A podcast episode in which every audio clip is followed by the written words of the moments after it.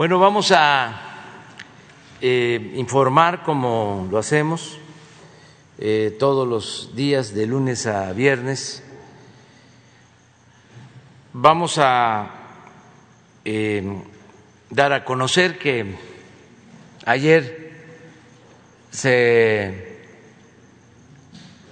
rompió récord en vacunación, que es algo importantísimo. No sé si puedes poner la gráfica. Más de 800 mil vacunados del día de ayer. Entonces vamos a cumplir con el programa.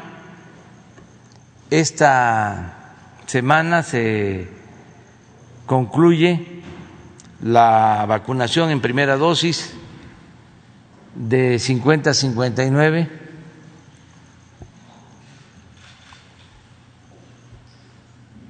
Esto fue ayer. 816 mil 380 vacunas. Y vamos a llegar posiblemente en esta semana al millón.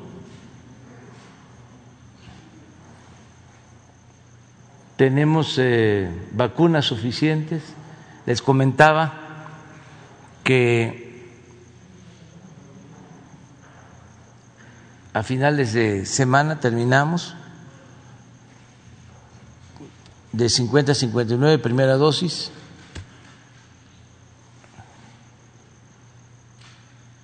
Ya se tiene de 60 hacia adelante. Se va a terminar primera dosis el fin de semana de hasta el sábado, porque se decidió no vacunar el domingo. Entonces, el sábado terminamos de 50 en adelante y continuamos con 40, 49 con mujeres embarazadas y vamos a cumplir para que en octubre se tengan vacunados a todos los mayores de 18 años, aún con una dosis.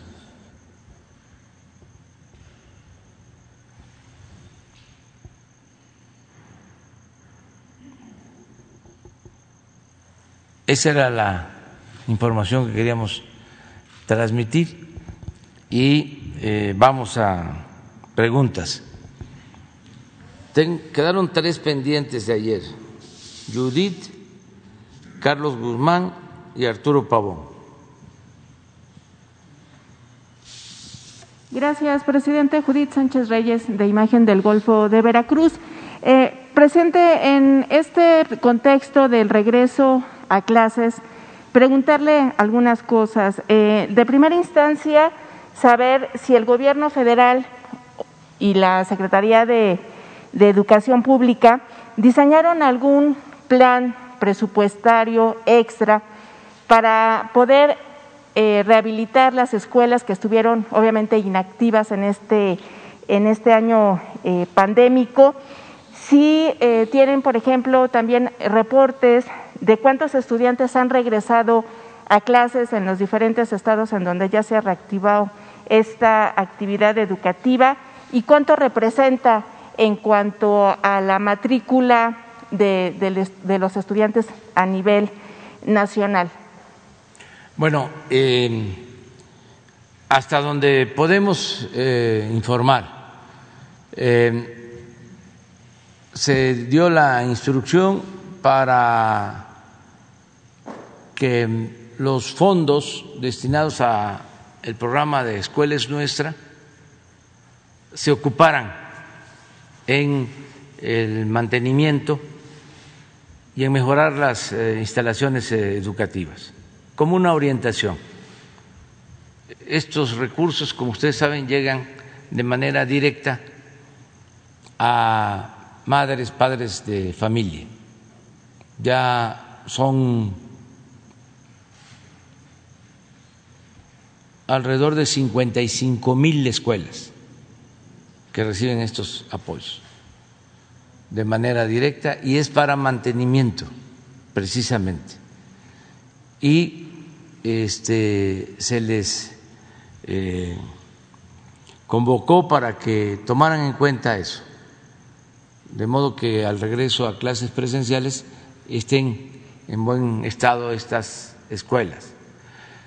Pero también lo están haciendo las autoridades estatales, las autoridades municipales, aquí en la Ciudad de México.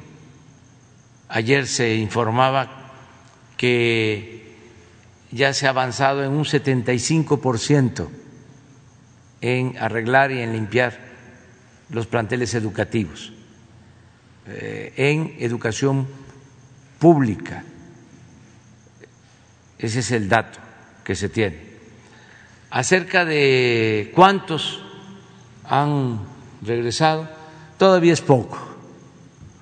Son pocos los estados y eh, poco el número de alumnos, pero estamos eh, seguros que eh, a partir del el lunes próximo va a empezar a incrementarse el número de escuelas con maestros, con alumnos en todo el país.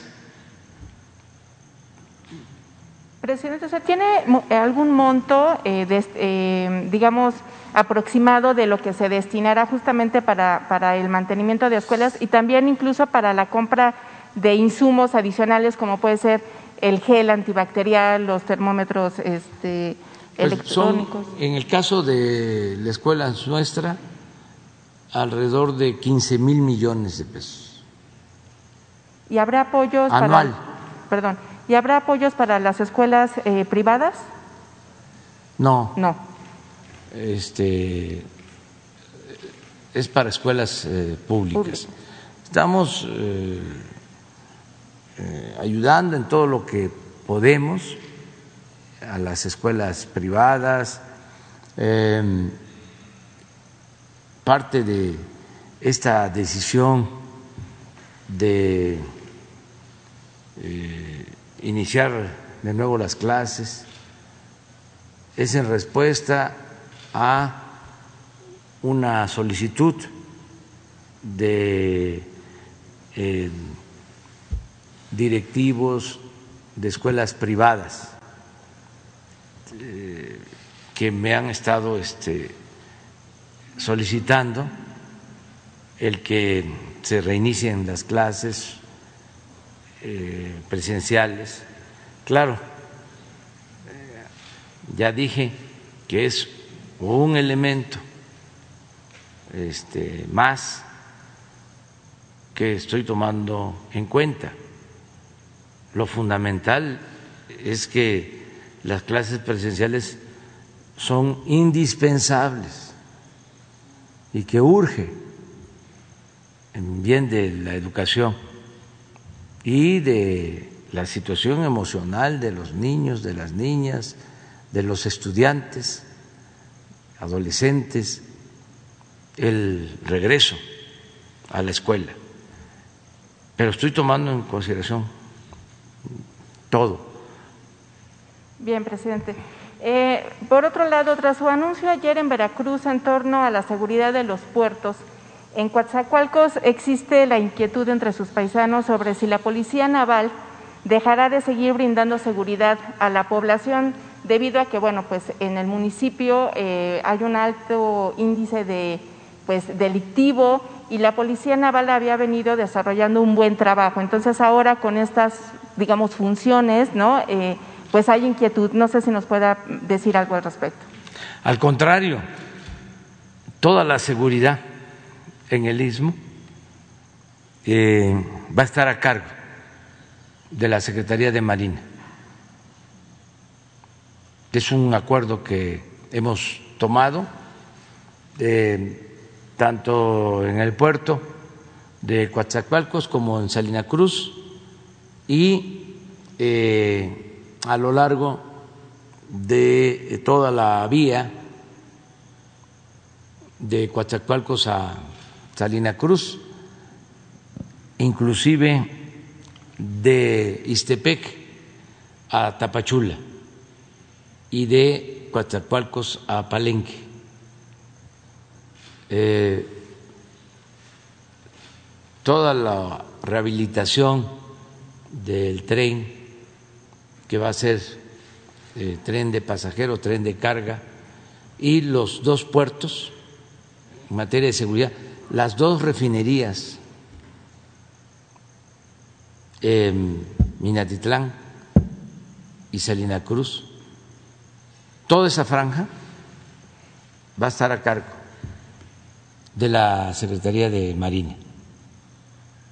Es un acuerdo que ya se tomó, como todo lo que tiene que ver con el tren Maya, toda la seguridad va a corresponder a la Secretaría de la Defensa. Y en, lo que tiene que ver con el deporte, presidente, eh, preguntarle si le han compartido información sobre el apoyo que han recibido o que tienen que recibir los atletas eh, mexicanos que van a participar próximamente en los Juegos Olímpicos en Tokio.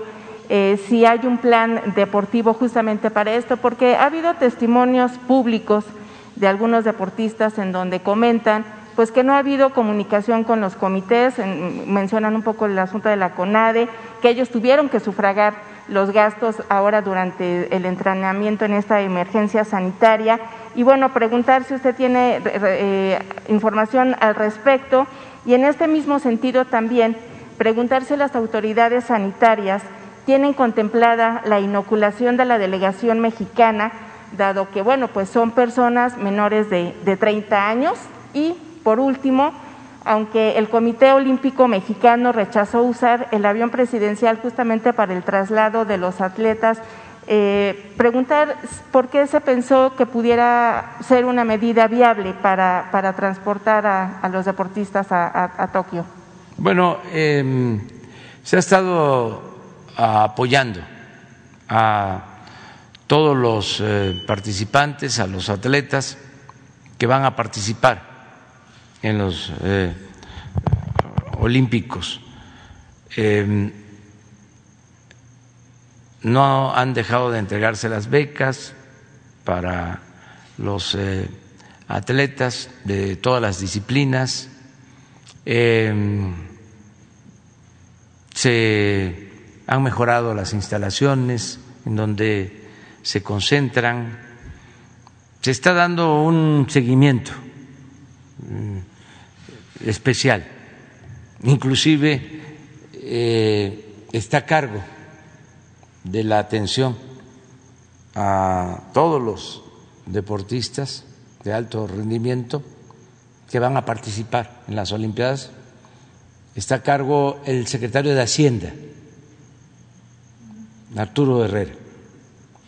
Él tiene esa encomienda. Y eh, antes de partir, eh, vamos a hablar con ellos, con todos. Yo me voy a reunir con ellos para eh,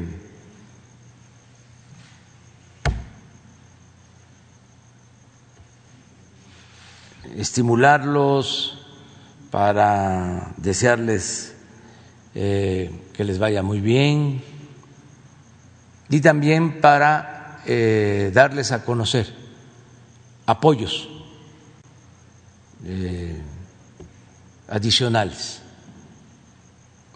Pero eso cuando ya se vaya acercando el día en que van a salir a la competencia van a tener todo nuestro apoyo.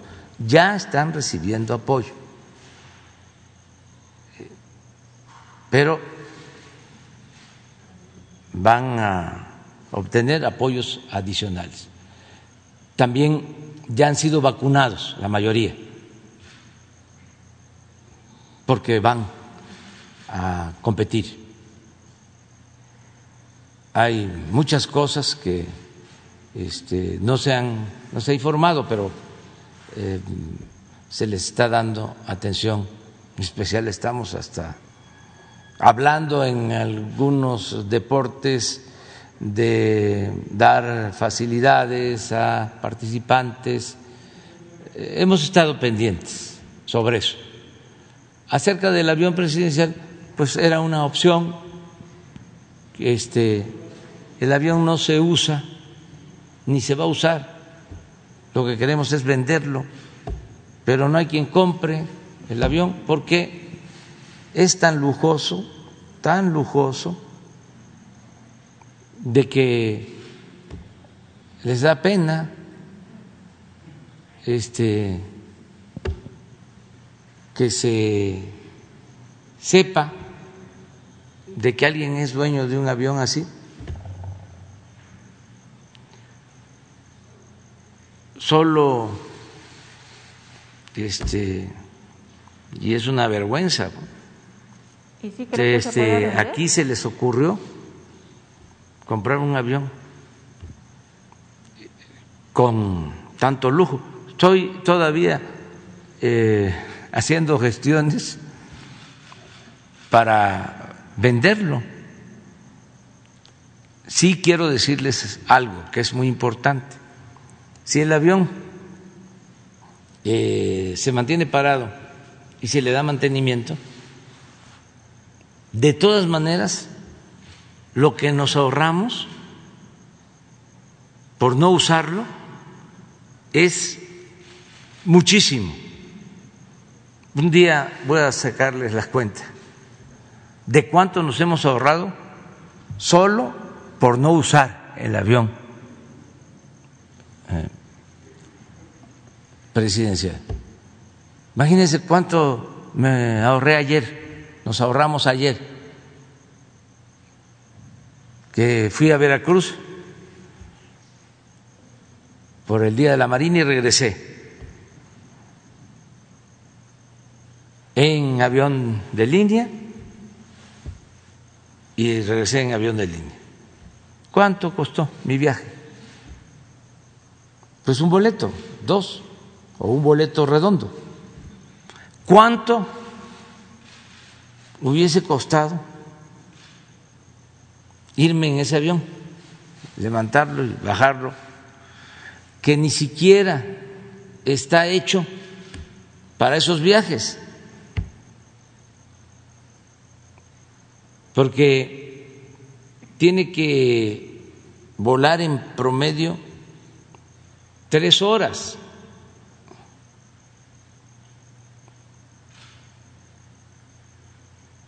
Eso es lo óptimo. No para levantarlo y que vuelva en 35, 40 minutos a descender. No sirve para eso. Entonces, eh, seguimos buscando la manera de venderlo, estamos ya hablando con líneas aéreas. Y voy a seguir insistiendo, pero que quede este, constancia de que si lo tenemos con mantenimiento parado, ahorramos. Si no se usa. Ahorramos millones de pesos. Entonces, como está parado, pues se pensó, bueno, que vayan los este, deportistas en el avión. Porque es un grupo eso son alrededor de o cerca de 300 deportistas, con entrenadores, todos su persona, varios viajes, ¿no? pero si este, los no sabía yo, pero si no acepta el Comité Olímpico Nacional, no hay ningún problema. O sea, ahí se queda el avión y de todas maneras nosotros vamos a apoyar para que lleguen de los deportistas a tiempo y eh, nos representen. Eh, y que estoy seguro que nos va a ir muy bien en la Olimpiada. Gracias, presidente. Quedamos en Carlos. De este lado, presidente. Buen día. Eh, Carlos mandaba noticias. Eh, aprovechando la pregunta, yo cubrí deportes mucho tiempo, conocí a Anita Guevara. Le digo Anita porque me conoce desde antes de Beijing 2008. Eh, Anita Guevara, Nelson Vargas, el, presidente del COM, Carlos Padilla Becerra, por ahí nos está viendo un saludo también. El tema es el siguiente, abordaba el tema de apoyos a deportistas. Regularmente los deportistas están acostumbrados a que los apoyen con eh, premios económicos por medalla. Si no mal recuerdo, hace un ciclo olímpico fueron 500 mil al oro, 250 mil a la plata y 125 mil al bronce. Eh, aprovechando la pregunta de Judith, ¿se va a mantener el tema de los eh, premios por medalla, presidente? Pues sí, y se va a mejorar. Pero no nos adelantemos, porque vamos a esperar a que tengamos la, la reunión. Todavía está por terminarse la clasificación. Entonces, eh, aunque ya falta menos tiempo, eh, vamos a esperar. Pero sí hemos estado pendientes, nos importa muchísimo, es el prestigio de México lo que está de por medio. Es el deporte, es eh, el desempeño en lo personal de cada deportista que eh, trabaja mucho, que este, entrena, que em, actúa con disciplina, eh, tiene que ver con sus entrenadores, tiene que ver con quienes les ayudan, sus familiares que son esenciales, fundamentales para apoyarlos desde siempre, desde niños, son los papás, son las mamás. Entonces, es mucho lo que esto significa. Entonces, vamos a esperar y este, en su momento vamos a dar a conocer en qué van a consistir los apoyos adicionales. Perfecto. Y ya, bueno, eh, retomando los, los, temas de esta conferencia matutina, eh, hace dos días un diario de circulación local eh, sacaba una cifra de municipios donde no se van a poder instalar casillas. Ellos decían que son 43, pero en realidad son 123 municipios en los cuales hay riesgo por la cuestión del narcotráfico o grupos delictivos o conflictos que hay ahí que no se van a poder instalar casillas. La primera pregunta sería, presidente, eh, si se contempla algún operativo con la Guardia Nacional para que esas casillas finalmente se instalen y la gente tenga eh, garantizado su derecho al voto.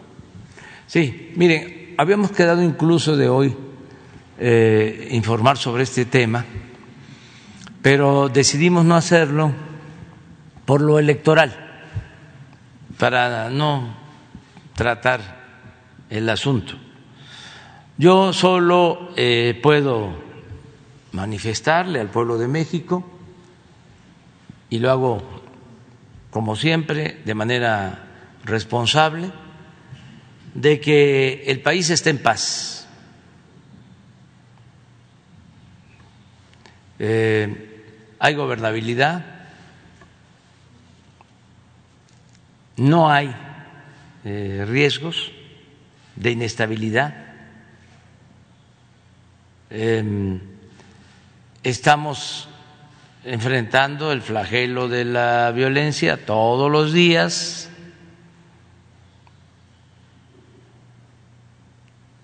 Y se puede hablar de paz y de tranquilidad en el país.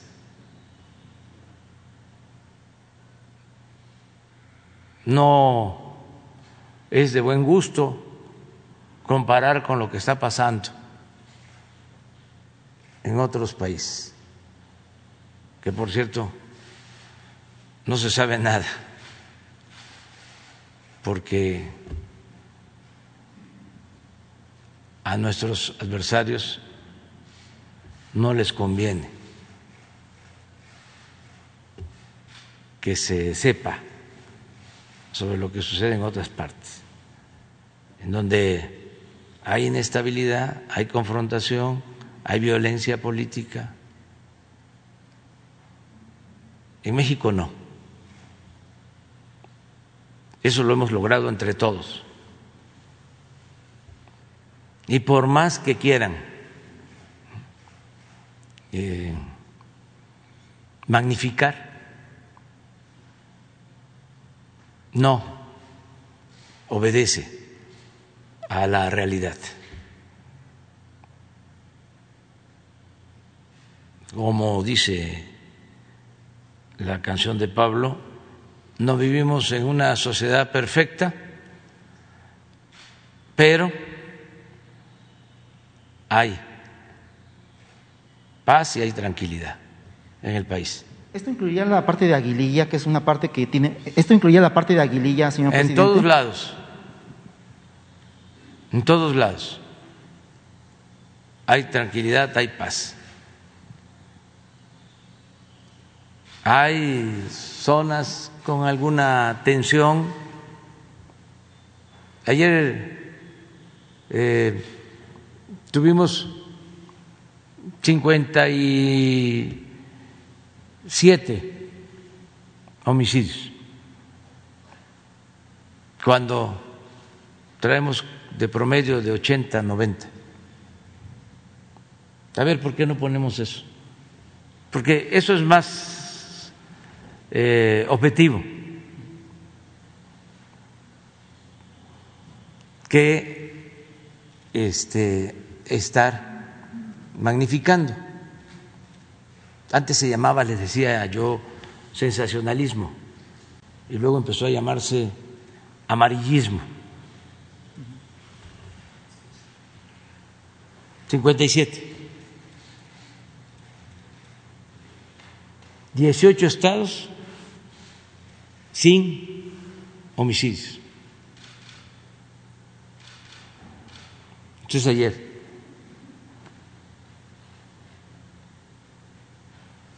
y en tres estados 44 por ciento.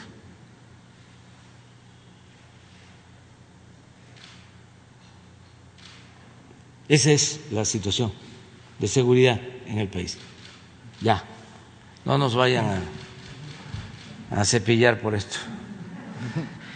La segunda tiene que ver con el tema de eh, el gobernador Cabeza de Vaca. Sé que es el es periodo electoral y toda la cuestión, pero antier en la sesión de la comisión permanente teníamos conferencia de medios con el, senador Ricardo Monreal, eh, el cual nos aclaraba que sí hay orden de aprehensión en contra del señor Cabeza de Vaca. Sin embargo, la pregunta es la siguiente.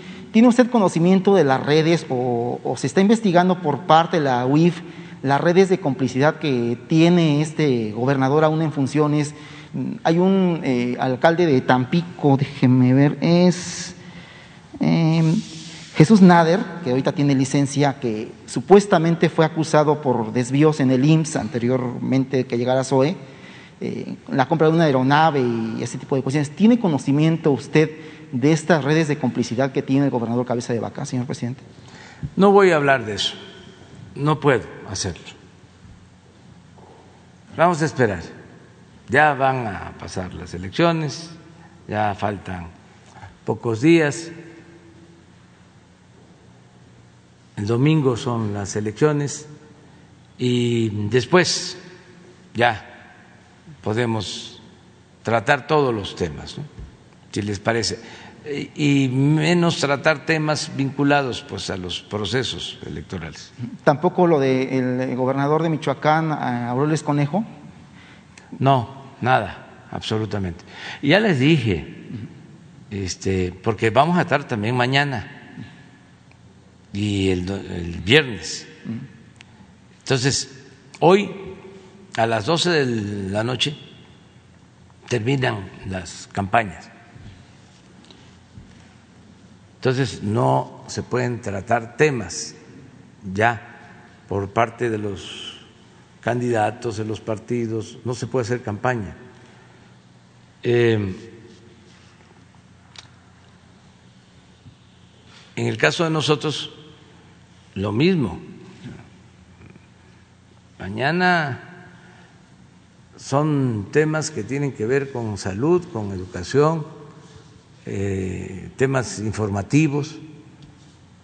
Siempre lo que hacemos es informar. Entonces, eh, pero pedirles de nuevo eh, de que no tratemos los temas aquí, aun cuando yo no responda, porque si ustedes mm, los tratan, pues les están escuchando, les están viendo. No es para presumir, pero millones de personas. Entonces, vamos a a esperar. ¿no? Y finalmente, tema de salud, nos comentaba ayer de forma muy espontánea, su vacunación, señor presidente, será aquí en Palacio Nacional. Había dicho usted que la segunda dosis la iba a tomar fuera, pero será aquí en Palacio Nacional. Sí, aquí. Este, ya la semana próxima, no estoy tan seguro si es la próxima o la siguiente, que ya me corresponde, y aquí, para eh, seguir invitando a que todos nos vacunemos, porque hay quienes no quieren vacunarse, están en su derecho, es voluntario, pero eh, sí también es nuestra obligación el informar que la vacuna ayuda, protege. Que no causa daños, eh, que al contrario es una protección eh, y que debemos de cuidarnos.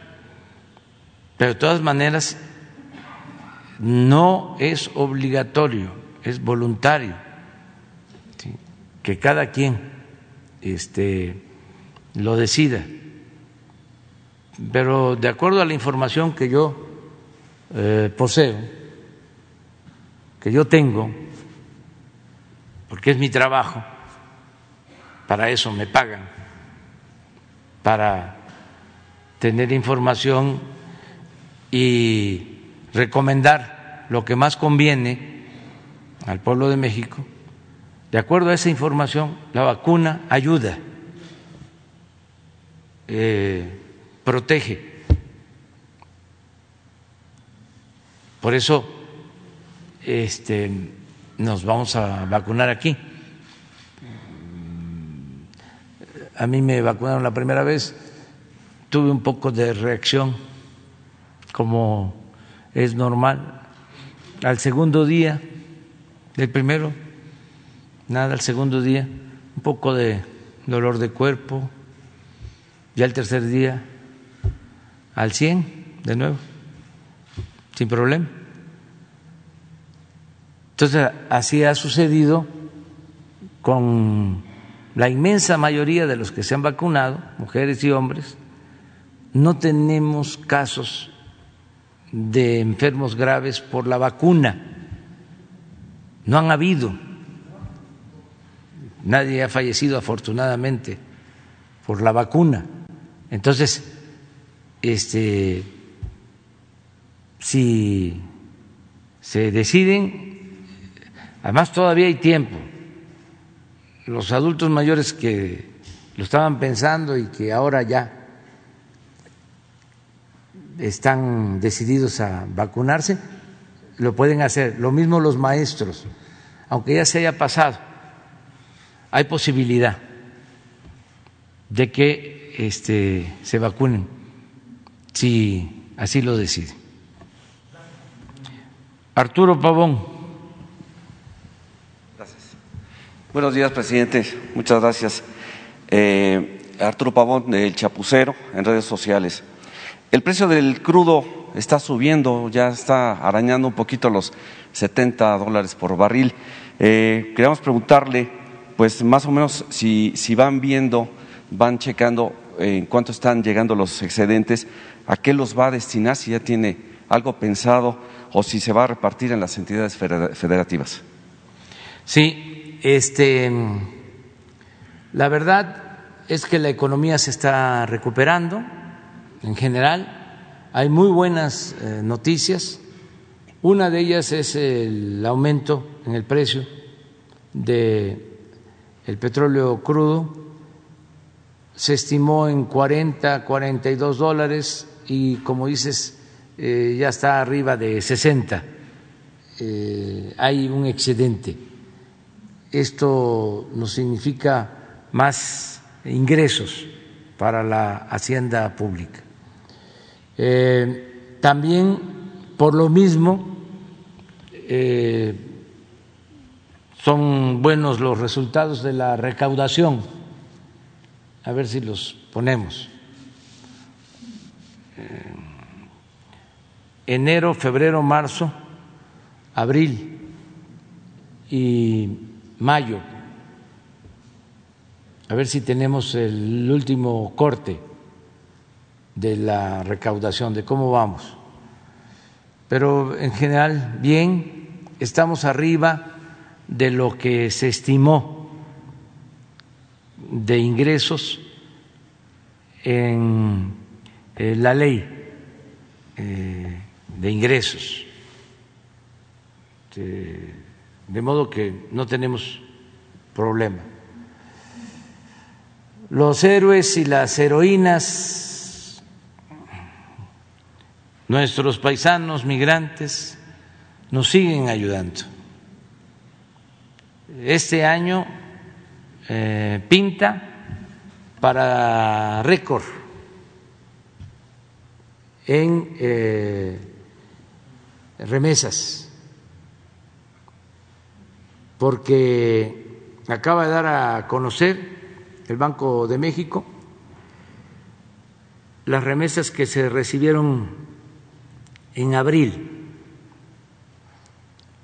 Ellos hacen su corte un mes eh, después, un mes eh, después de, del, del que informan. Y se recibieron en abril más de cuatro mil millones de dólares. Sí, esta es la recaudación.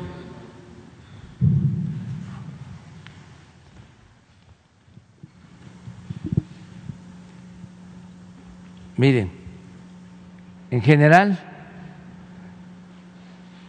a esta fecha, el año pasado, un billón 784 mil. Y este año, un billón 912 mil. Estamos hablando de 120 mil millones más. En términos reales, considerando inflación, 2.6.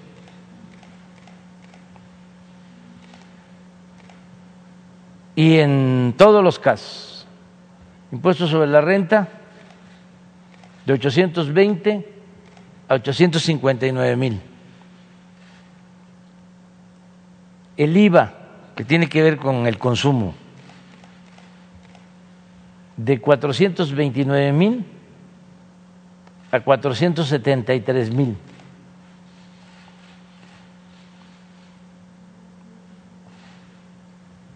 Entonces, en recaudación, bien. Lo que les decía de las remesas, a ver si no tenemos la tabla. Y es agradecerle a nuestros paisanos. Muchas gracias porque ahora que más los necesitamos, más están apoyando. Desde el año pasado que empezó la pandemia, empezaron a enviar más a sus familiares en México. y ese dinero llega abajo, porque los eh, expertos, los analistas económicos, hablan de que las remesas son eh, el segundo ingreso de divisas al país y ponen la industria automotriz en primer lugar. No, no. El primer ingreso son las remesas, porque eso llega todo, directo. Lo de la industria automotriz este, se puede generar en México, pero no queda eh, toda la utilidad, todo el beneficio en México. muchas veces son inversiones extranjeras y eh, se van eh, las utilidades a las matrices. Pero el caso de las remesas son 10 millones de familias que reciben en alrededor de 350 dólares mensuales. Y eso es lo que reactiva la economía abajo, en los pueblos. Esto ayuda al comercio, ayuda a la economía popular. Entonces, miren esto. Este es el dato que dio a conocer el Banco de México. El año pasado, que estuvo arriba del 19, 2.910 millones de dólares.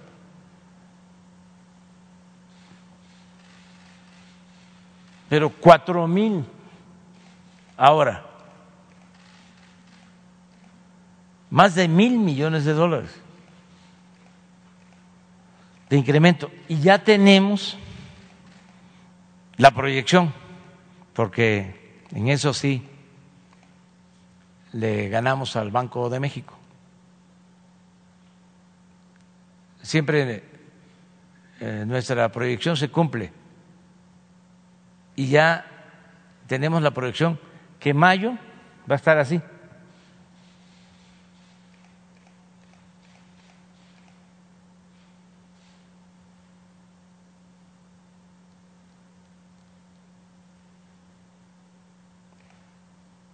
Entonces, la variación de eh, abril, 39%. Y para mayo estimamos 31%. Tomen nota, ahí queda eso, para ver si cuando da a conocer el Banco de México la cifra oficial coincide. ¿Cómo lo hacemos nosotros?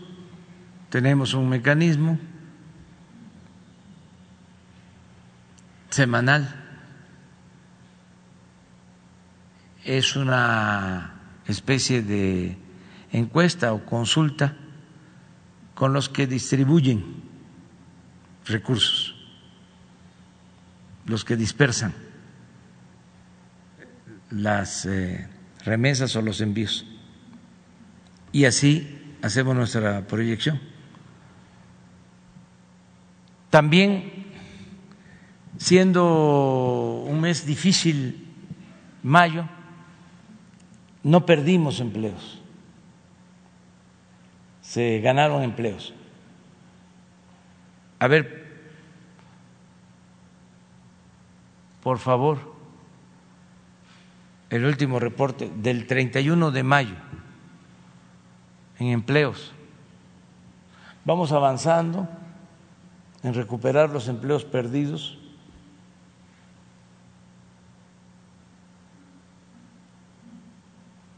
Eh, los bancos, las empresas, los grupos financieros están cambiando sus proyecciones de crecimiento pero hacia arriba. O sea que está bien la economía. A ver si tenemos lo de el empleo. Eh, no teníamos un mayo eh, así de aumento de empleos, aunque son pocos, alrededor de 35 mil, 38 mil, pero desde hace seis años no teníamos un incremento como el que se tuvo en mayo en empleo, en recuperación de empleos. Adelante, vamos. Sí, eh, presidente, muchas gracias. Eh, bueno, precisamente acerca de la licitación del tren Maya, del informe que tuvimos la semana pasada. Eh, Mire, aquí está, perdón. Ah, perdón, sí. Nada más. 38 mil 961. A ver si ponen la otra tabla sobre eh, las eh, sobre los estados. A ver si la tienen. Así estuvo. Mayo. En estos no se creció. Uno, dos, tres, cuatro, cinco, seis, siete, ocho, nueve, diez, once y doce. Y se creció en veinte.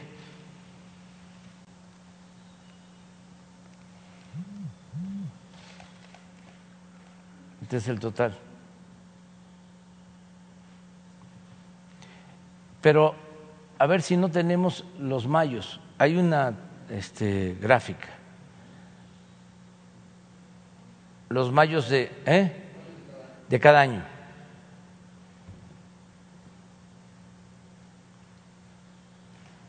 Estos son los datos del Seguro Social, de los trabajadores inscritos en el Seguro Social, es la economía formal. Mire cómo nos fue en mayo del año pasado.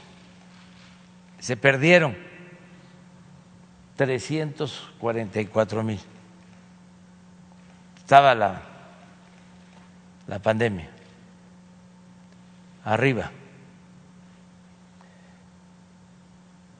Pero en el 19, en mayo, 3.983 empleos.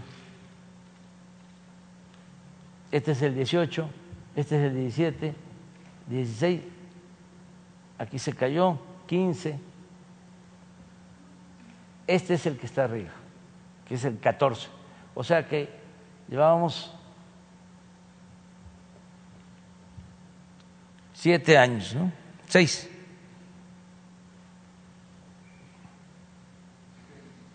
Sí, de aquí para acá sin esta cifra.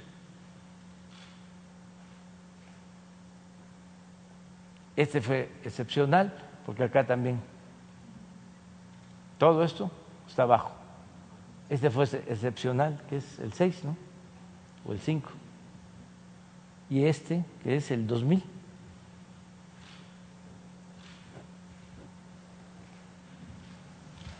Sí, presidente, le, comentaba acerca de la presentación sobre la licitación para la construcción de los carros. Eh, ¿Cómo se está asegurando usted que no haya esas cláusulas leoninas en los contratos nuevos, no nada más del Tren Maya, sino de otras obras que estén en construcción? ¿Usted eh, da su visto bueno, pasan por su mano? ¿Cómo se puede asegurar o quién está eh, encargado de revisar que no haya cláusulas leoninas para el futuro? Hay todo un equipo, participa la función pública, participa la Consejería Jurídica de Presidencia, participa en este caso Fonatur, eh, comunicaciones, todos. Y hay además eh, testigos como organismos de la ONU. Hay vigilancia permanente sobre las licitaciones y los contratos. Sí, se lo comento porque se mencionaba que hay una empresa Renfe que fue parte de un consorcio, de empresas españolas que a través de moches con el, bueno, arreglos con el, con el rey de España, eh, lograron quedarse con la construcción de un tren en Medio Oriente y se mencionaba que Renfe podría estar eh, inmiscuido en la administración del Tren Maya. No está. Muy no bien. está. Muy bien, ya para este, eh, creo que participaron esa empresa en un tramo del tren en Quintana Roo, pero no este, ganaron. En el caso del tramo 5 de Tulum a Cancún, se dividió, ese 5 sur lo ganó Grupo México, la empresa constructora de Grupo México, y el 5 norte eh, lo va a realizar eh, la Secretaría de Defensa con los ingenieros militares por las complicaciones que tiene debido a que hay mucho tráfico. Entonces se va a hacer por arriba, va a ser un segundo piso. Eh, son alrededor de 50 kilómetros. Entonces va a ser con columnas y segundo piso. Y corresponde a la Secretaría de la Defensa para no afectar la circulación. Porque cuando se hacen segundos pisos, viaductos, son piezas mm, prefabricadas. Hay una planta para prefabricar, se hincan mm, las bases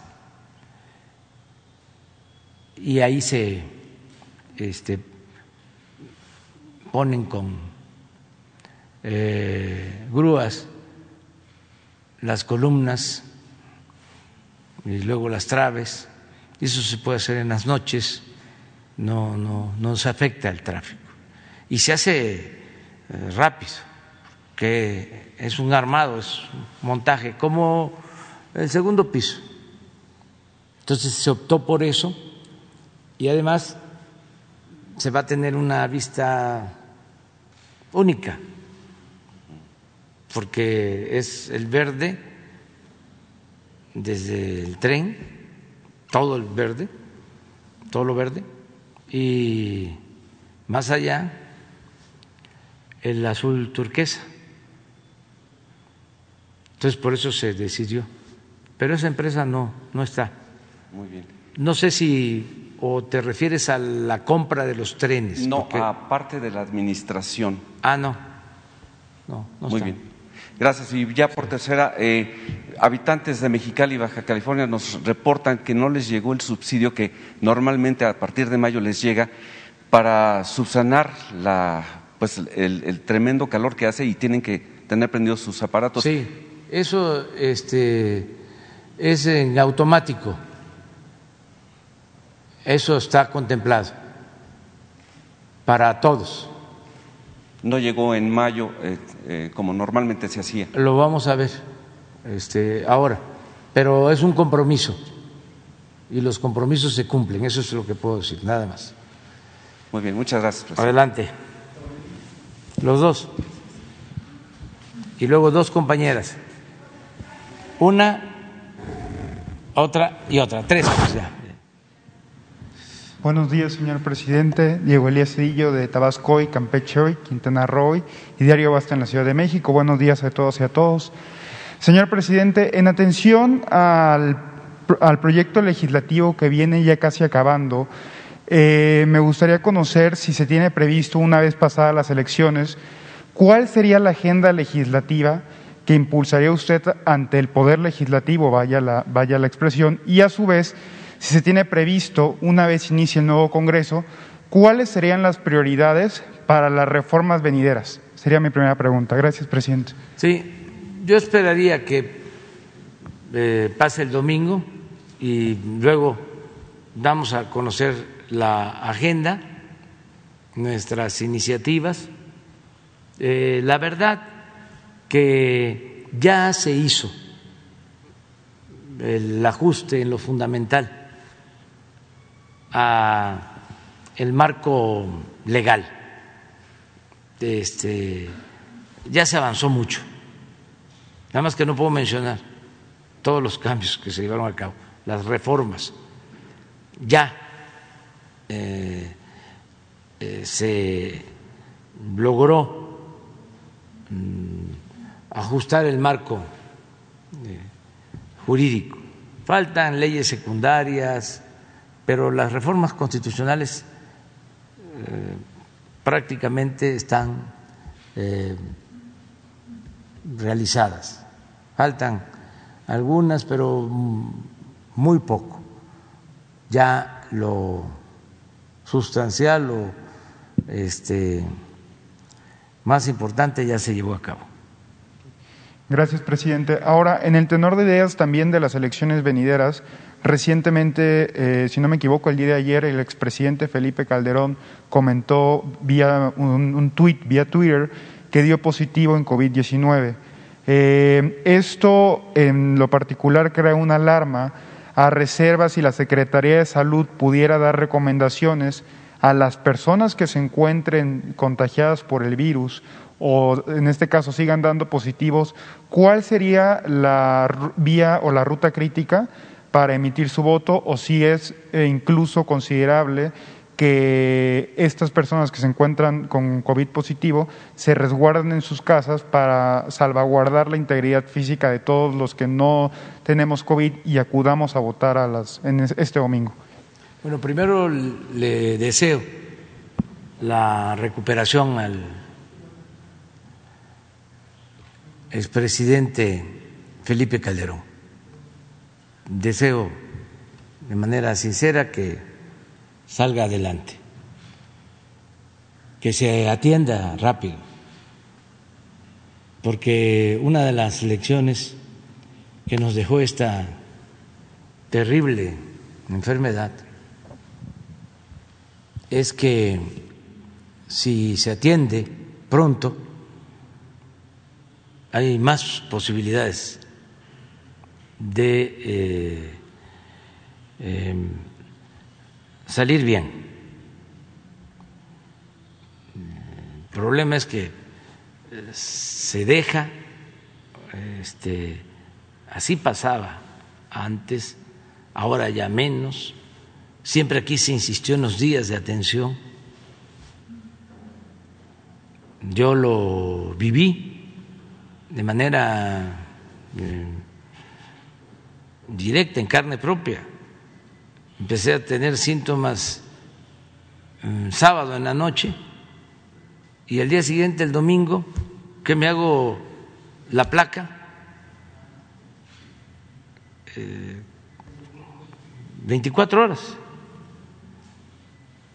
eh, o un poco más, ya tenía yo manchitas en los pulmones. Y por eso la intervención rápida. Entonces, si se deja uno, pues se invade el pulmón, los órganos este, más delicados, sensibles. Entonces, hay que atenderse de pronto, esa es la enseñanza, no dejarla pasar. Muchos eh, por la desconfianza a ir al hospital se quedaron en la, casa. Y ya cuando este, se agravaron van al hospital pero ya es eh, a destiempo. Entonces eso que nos sirva a todos porque todavía no termina la pandemia afortunadamente ha disminuido mucho el número de contagios, pero no termina. Y hay que estar muy atentos, no descuidarnos. Entonces, eh, Yo espero que salga bien el expresidente Calderón, le deseo eso. Y eh, para ir a votar, pues eh, va a depender de apegarse al protocolo. Creo que hoy en la tarde van a hablar de eso los médicos en eh, la sesión que tienen, de cómo este, participar. Y desde luego, si se está mal, pues no se puede ir no solo por el contagio, sino porque hay que cuidarse, hay que este, reposar. Se llama guardarse el tiempo que sea necesario. Muy bien. Buenos días, presidente Hans Salazar de Noticiero en Redes. Primeramente le quiero exponer un tema, ya que en el IMSS eh, el próximo 14 de junio eh, los trabajadores sindicalizados de esta institución van a votar para legitimar su contrato colectivo. Sin embargo, algunos sectores del sindicato están haciendo circular el rumor de que el Ejecutivo tiene la consigna de acabar con las prestaciones o con el sindicato mismo, al estilo de Calderón con luz y fuerza. La pregunta sería, presidente, eh, digo, de acuerdo a todo lo que usted ha planteado y ha promovido, esto es un contrasentido. Sin embargo, yo eh, se lo planteo, eh, ¿qué mensaje le daría a los sindicalizados de acuerdo a, este, a, este, a esta situación que quieren crear inestabilidad en el, en el IMSS? Sí, que es falso, que los trabajadores son intocables trabajadores eventuales o de base. No hemos despedido trabajadores de base ni sindicalizados. Entonces, esa política se va a mantener siempre. Que no este, se dejen eh, desinformar. Yo creo que con eso ya es suficiente.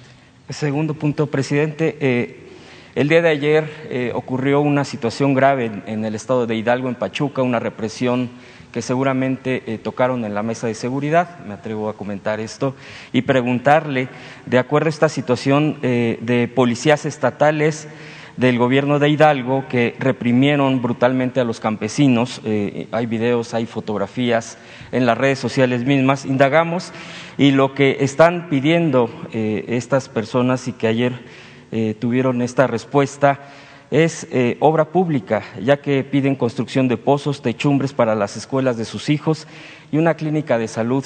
Yo preguntarle, presidente, qué se ha tocado en el tema, se habló con el gobernador, esta situación es, grave porque incluso vimos en escenas tan graves de una persona fallecida a partir precisamente de la reacción represiva brutal de la Policía Estatal de Hidalgo. Sí, hoy se trató el tema, eh, la secretaria de Gobernación lo está eh, atendiendo. Lo mismo en el caso de los estudiantes de Chiapas, los que eh, están detenidos, hoy va a ser la audiencia y se está buscando que se les eh, libere. Y este no vamos nosotros a eh, reprimir y a resolver por la fuerza, nada. También en Puebla, presidente, se está checando esa situación. En todos lados. Hoy en la mañana, según me informan, se liberaron ya los este, detenidos en Puebla.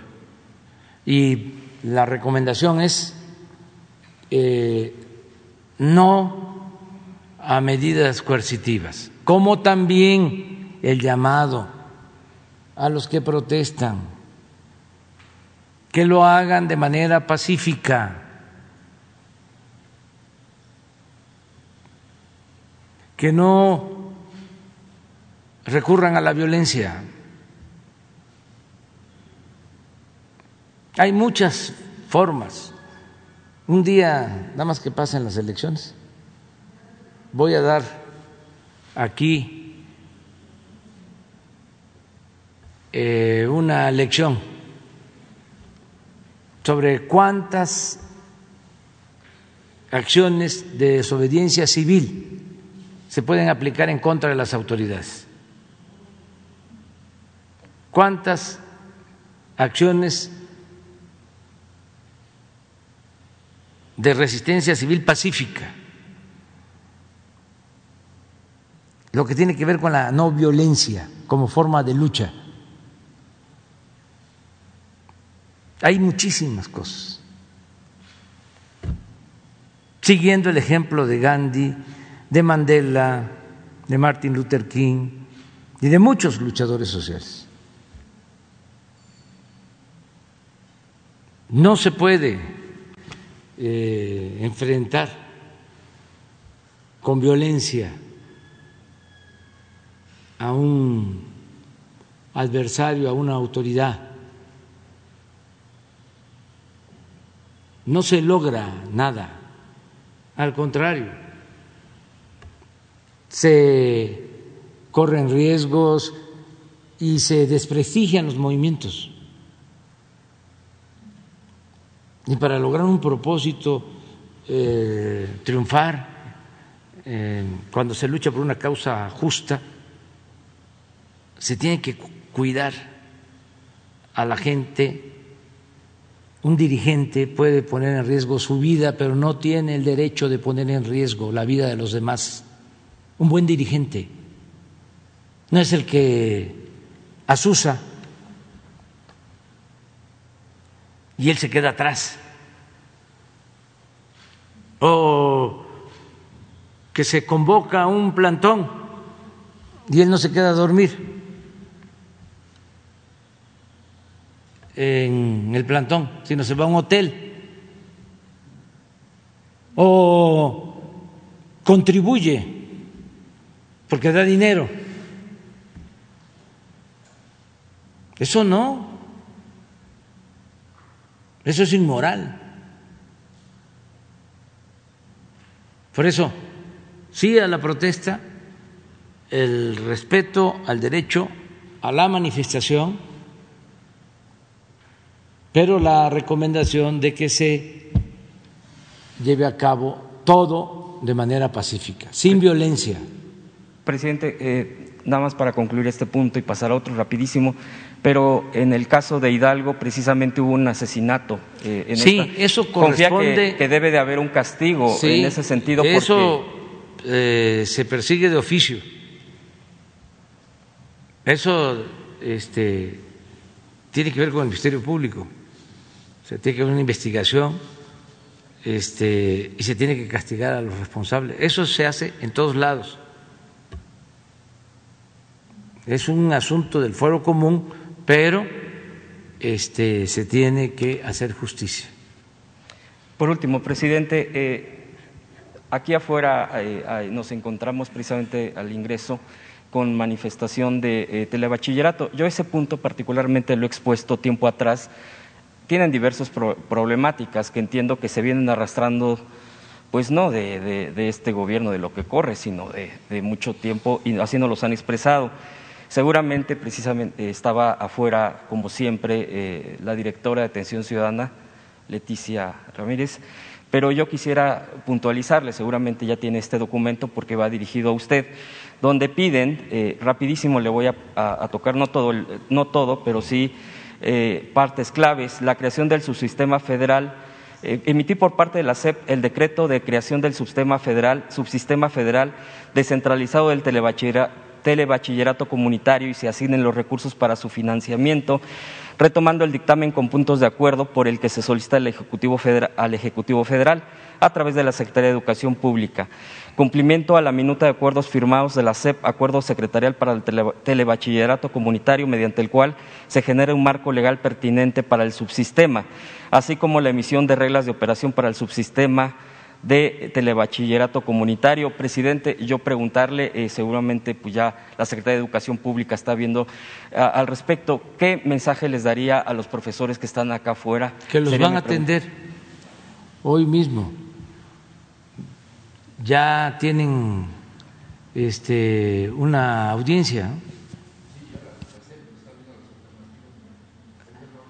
con la CEP y ojalá y lo pueda hacer este, personalmente la maestra eh, Delfina, si está en la Ciudad de México, este, seguramente ella personalmente los va a atender, que se les informe y ellos se van a, enterar y ayúdanos a decirles eso, que si no los atiende la maestra Delfina, este, porque no esté ustedes visiten algún estado, eh, va a atenderlos un subsecretario a una comisión. Muy bien. Con las compañeras nos vamos.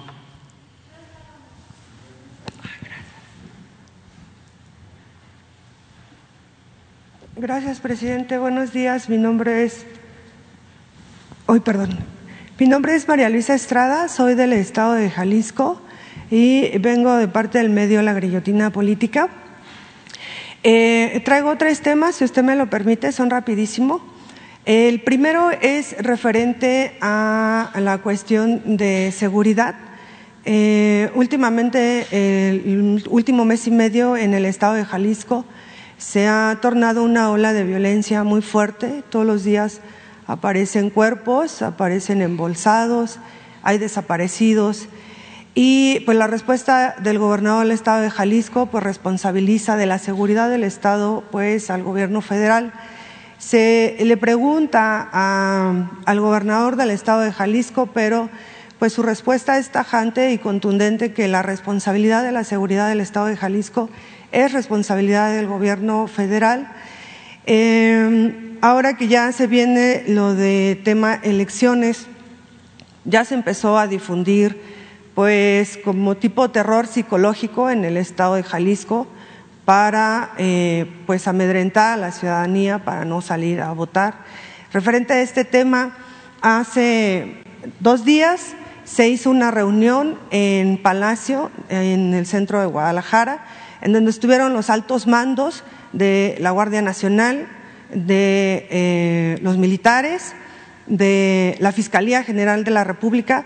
O sea, altos mandos me refiero a los que están responsabilizados en el Estado y eh, saber sobre qué se trató, si van a hacer un plan de trabajo para empezar a trabajar con la seguridad del Estado.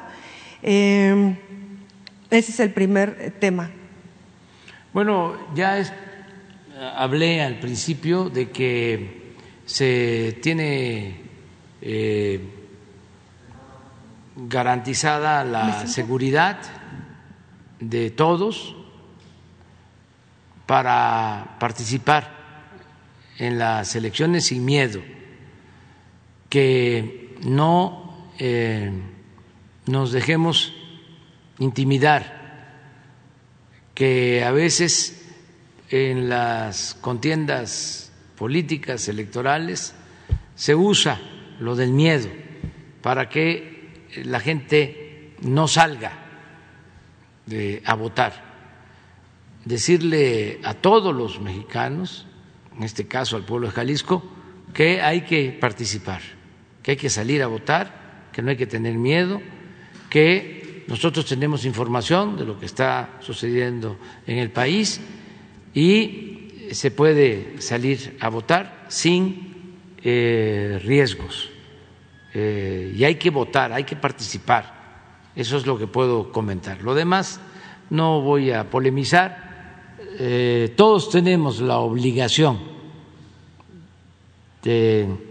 se trate del gobierno municipal, de los gobiernos estatales, del gobierno federal, todos tenemos la obligación de garantizar la paz y la tranquilidad en el país.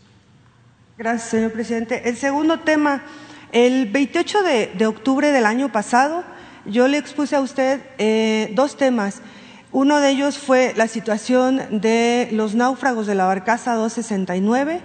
Después, el 2 de diciembre, eh, se lo volví a exponer, que de hecho al final de mi, participación le comentaba que por situación de eh, el virus se había cancelado la audiencia que se había acordado con los sobrevivientes de la barcaza 269 y usted eh, le pide a, la señorita Leticia que por favor le dijera a la secretaria del Trabajo que no suspendiera la reunión.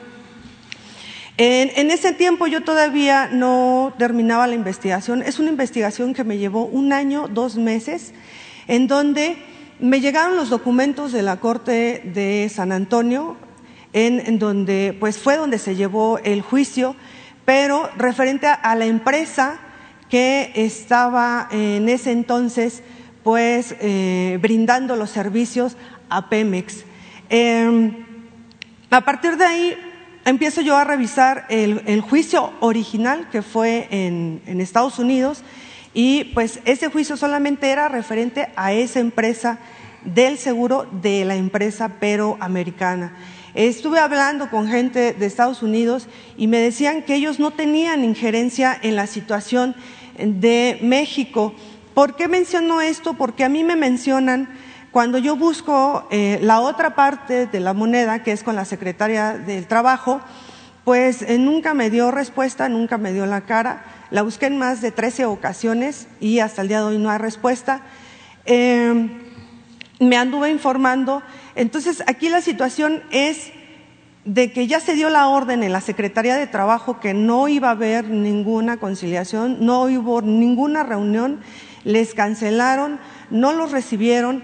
Tengo capturas de pantalla en donde eh, pues dice que la que se va a hacer cargo de esta situación es la licenciada Leticia, este, referente con eh, los náufragos. Eh, me di a la tarea de buscar a todos los sobrevivientes que están en Tampico, Campeche, Tabasco, Tuxpan, Veracruz y en el malecón, bueno, eh, Coatzacoalco, Veracruz. Es donde en estos cuatro puntos se encuentran pues todos los sobrevivientes y em, entrevistándolos, pues ellos lo único que están pidiendo, señor presidente, es justicia y yo les preguntaba a ellos qué era justicia para los eh, sobrevivientes y ellos me decían que lo único que querían era que les regresaran el seguro social. ¿Por qué? Porque cuando hunden la barcaza 269, en octubre, con el pretexto del eh, huracán, lo hicieron para cobrar un seguro. Me mantengo en esta versión porque es una investigación de un año, dos meses. En ese tiempo estaba el primo hermano de Felipe Calderón, de subdirector de Pemex, y el que estaba de director de Pemex era Adrián Layous, en donde ellos, en complicidad con la empresa de Estados Unidos, la hunden. En ese entonces, cuando la revista Proceso era de respeto, saca un artículo y en donde esa revista tiene acceso a los primeros peritajes que se hicieron y en donde determinan que efectivamente fue una negligencia y fue provocado ese hundimiento. Cuando yo platico con los sobrevivientes, solamente por mencionar uno, estábamos haciendo una toma porque se está preparando un documental, porque nadie les ha dado voz a estos sobrevivientes. Uno de ellos cayó en pánico porque estábamos en la orilla del mar, ahí en Tuxpan, y pasó una lancha y empezó a gritar a la gente, la ola, la ola, ¿no? Por, el efecto que causa la lancha cuando pasa. Y el Señor eh, cayó en pánico. Son experiencias muy fuertes las que vivieron ellos, desde ver cómo reventaban los cráneos en el casco hasta ver cómo eh, pues las hélices despedazaban los cuerpos. Yo escuché a usted una vez que decía que su propósito de este mandato era brindar justicia. Y ellos lo único que piden es más, hasta están dispuestos a renunciar si se les ofrece recompensa. Lo único que quieren es su seguro social para morir con dignidad.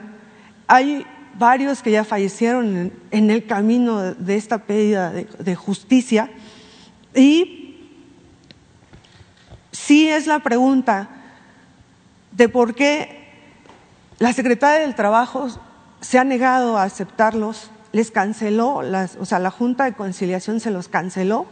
Tengo las fotos de captura de pantalla. ¿Y por qué en la última reunión alguien se atrevió a decir que yo estaba realizando gestiones cuando ser periodista de investigación en este país es ponerse un tiro al blanco. Porque uno, por más que no quiera meterse en temas de corrupción, cuando tú estás investigando y vas sobre el camino, te encuentras corrupción por todos lados. Y no por, por este sexenio, sino por sexenios pasados, ¿no?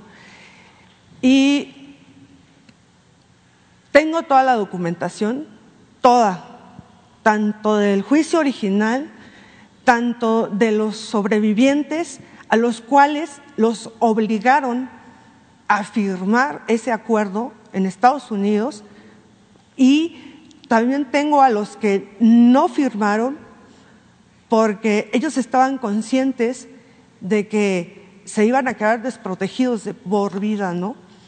Me, me comentaban los sobrevivientes que cuando los logran rescatar, al otro día les quitaron el seguro, los sacaron por la puerta de atrás. La orden fue por Ernesto Cedillo Ponce de León, que estaba en ese entonces de presidente de la República, y a partir de ahí empezó pues esta lucha. No sé si habría la manera de que usted al azar escogiera a dos o tres y hablara con ellos, o ver de qué manera se les va a poder brindar justicia. Eso es lo único que están pidiendo y la otra, eh, pues si, usted así lo desea, yo puedo poner a disposición de usted todo lo que yo recabé durante todo este largo tiempo y, a la otra, eh, rápidamente, que también es, es un tema de justicia, sobre el caso de la compañera Patricia Aguilar Romano, eh, igual se lo expuse a usted el 28 de octubre, eh, en donde pues, eh, ella expone una situación de corrupción del fiscal general de Tepic Nayarit, Petronilo Díaz, y a un gobernador del estado de Nayarit, este, el señor Echeverría. Y a partir de ahí, pues bueno, le generaron tres delitos uno de ellos fue por despojo, el otro fue por privación ilegal de la libertad. Tuve acceso por fin a los expedientes y resulta que ninguno de los dos eh, delitos o las dos carpetas están sustentadas. ¿Por qué? Porque la situación de los terrenos de Bahía de Banderas son desde el 2016. Ella decide empezar a investigar este caso a partir de que meten a la cárcel pues al papá de Alexander, que de hecho está en la prisión federal de Tepic Nayarit. No sé si usted recuerde que el día 28 yo le platiqué a usted que yo había ido al Estado, eh, que la Fiscalía General de Tepic me había dicho que la compañera estaba en la prisión estatal eh, que se llama Venustiano Carranza y cuando salí ya me estaban esperando tres patrullas estatales, me treparon a la patrulla, me amenazaron y me pidieron que abandonara el Estado, o sea, me sacaron del Estado. A partir de ahí, la mesa de impartición de justicia toma el caso y resulta que em, el 24 de diciembre la licenciada Paulina Telles de la mesa de impartición y el licenciado Bernardo em, tenemos una reunión y me van diciendo que no tenían cómo localizar a la compañera. En enero volvemos a tener otra reunión y en la mesa de impartición de justicia me vuelven a decir que no la han localizado. Yo tomo la decisión de buscarla con ayuda de pues, activistas del estado de, de Jalisco. Y resulta que la compañera Patricia Aguilar Romano nunca estuvo en la prisión estatal de Tepic, como lo hizo creer la Fiscalía General del Estado de Tepic. Hace tres años, el fiscal general del Estado de Tepic, el señor Petronilo Díaz, creó una mini prisión que le puso Centro de Reinserción La Esperanza. Pero esa prisión originalmente es un tutelar de menores. ¿Qué fue lo que hizo? Dividió esa prisión y a todos los menores de edad los puso en la cuarta parte de esa prisión y la otra parte la hizo su prisión, en donde él supuestamente es un programa piloto, un programa que no está registrado y en donde yo le mencionaba a usted también ese 28 de octubre que algo está pasando con el mecanismo de protección. Por lo siguiente, cuando yo les menciono a la impartición de mesa de justicia que la compañera contaba con el mecanismo de protección, cuando a ella la detienen el 11 de agosto bajo un fuerte operativo, la mesa de impartición se dirige al mecanismo de protección para preguntar si ellos sabían qué había pasado, porque junto con la compañera Patricia Aguilar Romano detuvieron a uno de sus escoltas. Él fue liberado aproximadamente a los cuatro días, aproximadamente, máximo una semana duró. Cuando le preguntan al que se encarga de lo que es el, señor Jorge Ruiz, director de operativos, el señor dijo que no sabía dónde estaba la compañera y solamente se abocó a decir, ella ya no cuenta con el mecanismo. Yo logré ver a la compañera Patricia gracias a la intervención de Derechos Humanos Internacionales, al activista Jesús Torres y al activista Michelle González Ruiz. La manera en que la encontramos fue, se peinó como dirían ellos, todas las prisiones de los estados que rodean a Tepic, porque el mayor temor es que a Patricia ya la hubieran desaparecido, porque no estaba ni en la Venustiano Carranza ni en el federal. Cuando la encontramos, logré hablar con ella. Eso fue a finales de febrero, todo está documentado. Y ella me platica que el señor Jorge Ruiz, la fue a ver a prisión. El que es ahora director de operativo del mecanismo de protección sabía dónde estaba y nunca dijo nada, sabiendo que la estaban buscando y sabiendo que en la mesa de impartición de justicia le había preguntado por ella, él nunca dijo nada. Salimos del Estado en medio de una persecución que también está grabada porque yo lo único que encontré fue transmitir en vivo por medio de un canal de Monterrey que se llama Política Monterrey pidiendo ayuda porque se dieron cuenta que estaba en el Estado y fuimos víctimas de una persecución, perdón, de una persecución y otra gente tuvo que montar operativo para podernos sacar con vida del Estado de Tepic. Todo eso está documentado y está grabado. Cuando veníamos huyendo en carretera, se comunica conmigo el señor Jorge Ruiz, porque gracias al señor Tito Zurita Carpio, esto se, se hace viral en las redes sociales y se comunica conmigo un periodista que voy a omitir su nombre para no meterlo en medio de toda esta polémica, pero se comunica enseguida Jorge Ruiz director de operativo del mecanismo de protección. Me pide que le mande mi ubicación en tiempo real y me pregunta inmediatamente qué estaba haciendo yo en el Estado. Y le platico. Y su respuesta fue, ah, Patricia, ella es mi amiga, yo la he ido a ver varias veces al penal. Y le digo, y si tú sabías que el gobierno federal la estaba buscando, ¿por qué nunca dijiste en dónde estaba? Esa es una es una interrogante que bien sabemos que para dar una noticia se tiene que buscar ambos lados. No se puede quedar uno con una sola versión porque entonces ya no es objetiva ni es noticia. Y busqué también las declaraciones tanto del señor Jorge Ruiz como del licenciado Encinas y tampoco hubo respuesta.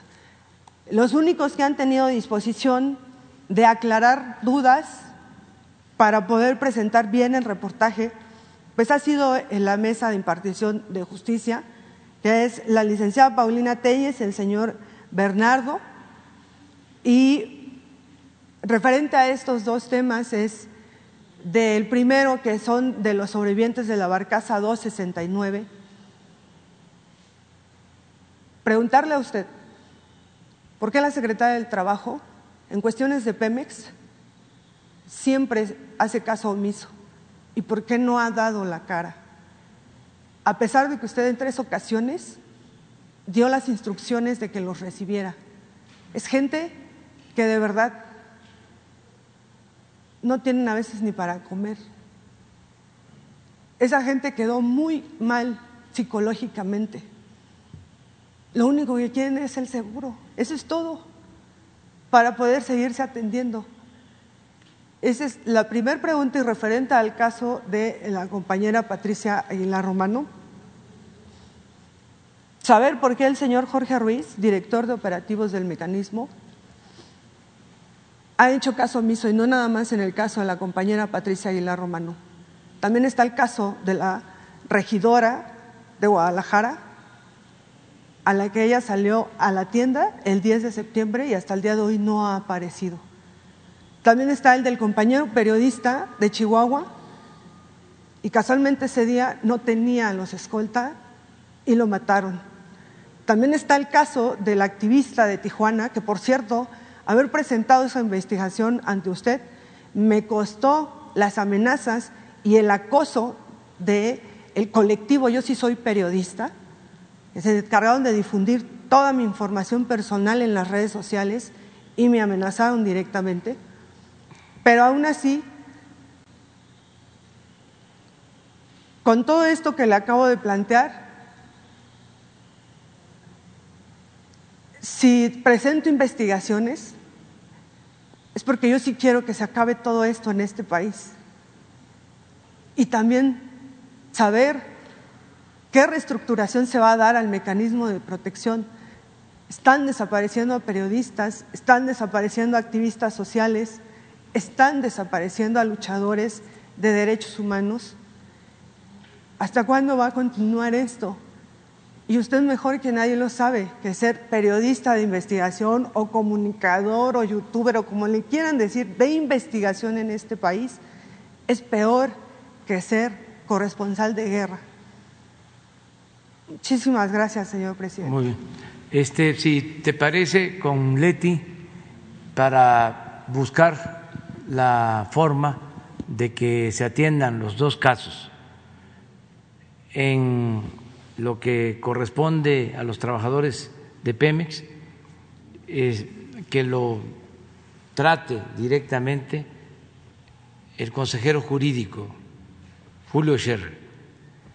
Y en el caso de la compañera que está detenida y otros asuntos que aquí se han denunciado, Alejandro Encinas. Nada más ahí eh, decir que Alejandro es de absoluta confianza por su honestidad y él es partidario de la justicia. Le tenemos por eso confianza. Entonces él va a atender. O sea, que tú nos ayudes, Leti, de favor, que platiquen ahora. Muy bien. Las compañeras.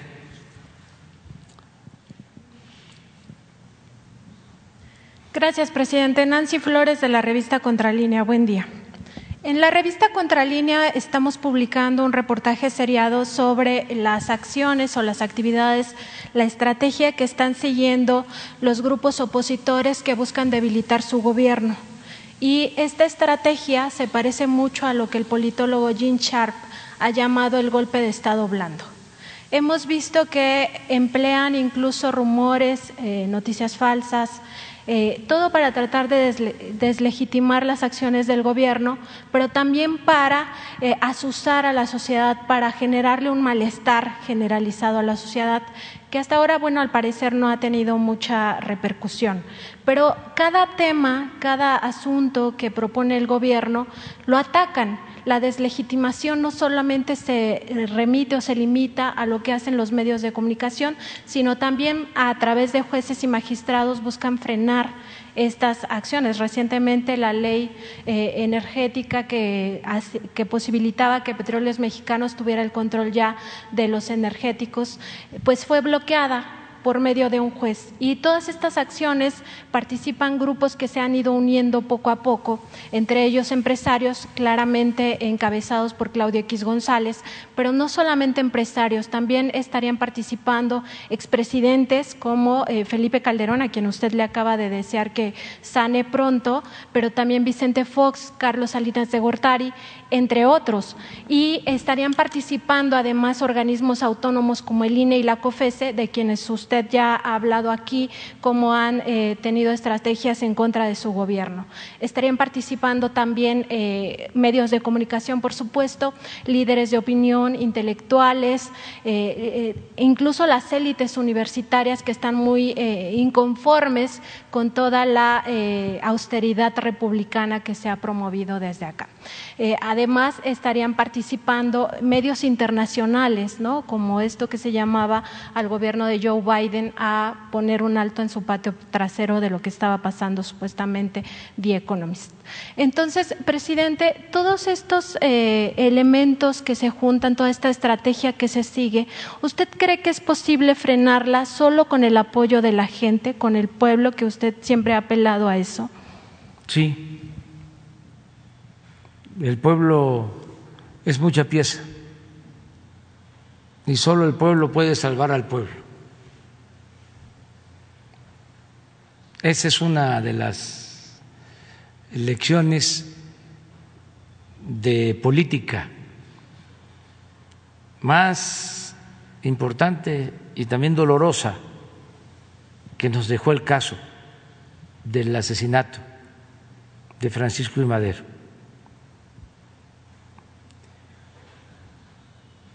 Fueron eh, capaces de crear un ambiente propicio para que se llevara a cabo el golpe de Estado y al final se asesinara al presidente Madero, al vicepresidente Pino Suárez, de manera cobarde, vil, porque el presidente Madero era un hombre muy bueno, mucho, mucho, muy bueno, un auténtico demócrata. Por eso se le empezó a llamar más luego de su asesinato el apóstol de la democracia. Pero cometió un error o se descuidó. Pensó que solo con su buena voluntad, su deseo de libertad y de democracia, podía llevar a cabo la transformación después de 34 años de dictadura porfirista. Y la única posibilidad que tenía su proyecto de hacerse realidad era contando con el apoyo, con el respaldo del pueblo. Y no iba a ser fácil de todas maneras, ¿eh? porque se le lanzaron con todo y unió a todos en su contra. Claro, la gente más vil y perversa, los intereses más oscuros. La oligarquía del país, los dueños de las empresas petroleras extranjeras,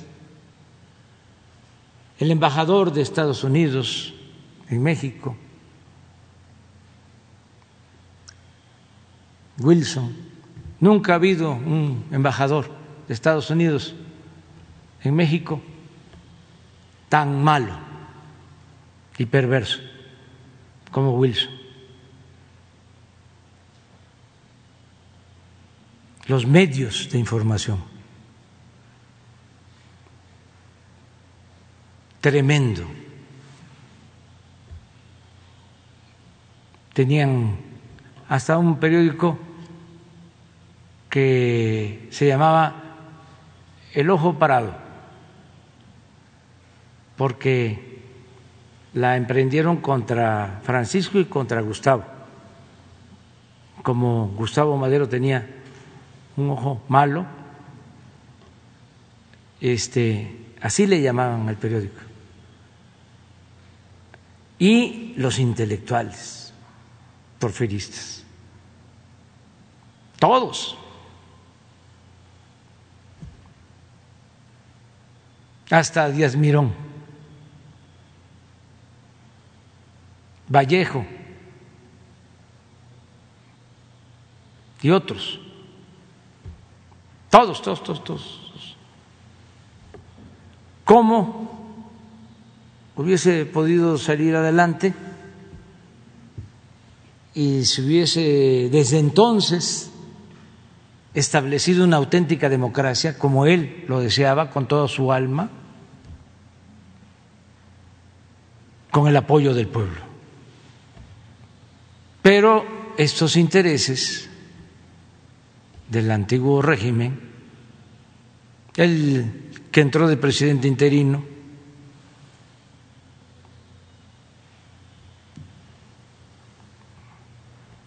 y otros eh, buscaron de la barra y otros que venían de, del porfiriato buscaron eh, la ruptura, distanciar a Madero de Zapata, por ejemplo. Al principio había muy buena comunicación y estos hicieron labor de zapa para separarlos. En el gobierno interino de La Barra, mientras Madero está hablando con Zapata, de La Barra está enviando a combatir a los zapatistas a Huerta. Y Zapata se siente traicionado. Y entonces se produce la ruptura. Y así con otros grupos del pueblo. Y se queda en el aire con sus buenas intenciones de hombre bueno, extraordinario, lo mejor que ha habido en nuestro país. Yo admiro mucho, mucho, mucho, mucho al presidente Juárez. pero también admiro mucho, mucho, mucho al presidente Madero. Entonces, esa lección ya la aprendimos y puede repetirse la estrategia de que se unen todos, nada más que nosotros hemos procurado acercarnos siempre y estar siempre junto al pueblo, atendiendo al pueblo, escuchando al pueblo,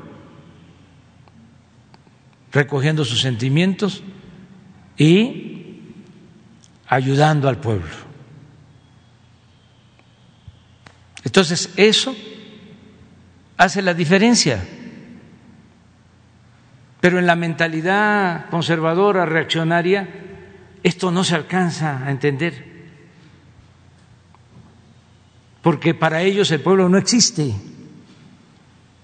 La política es asunto de los políticos, de la clase política, de los intelectuales, de los periodistas, no del pueblo.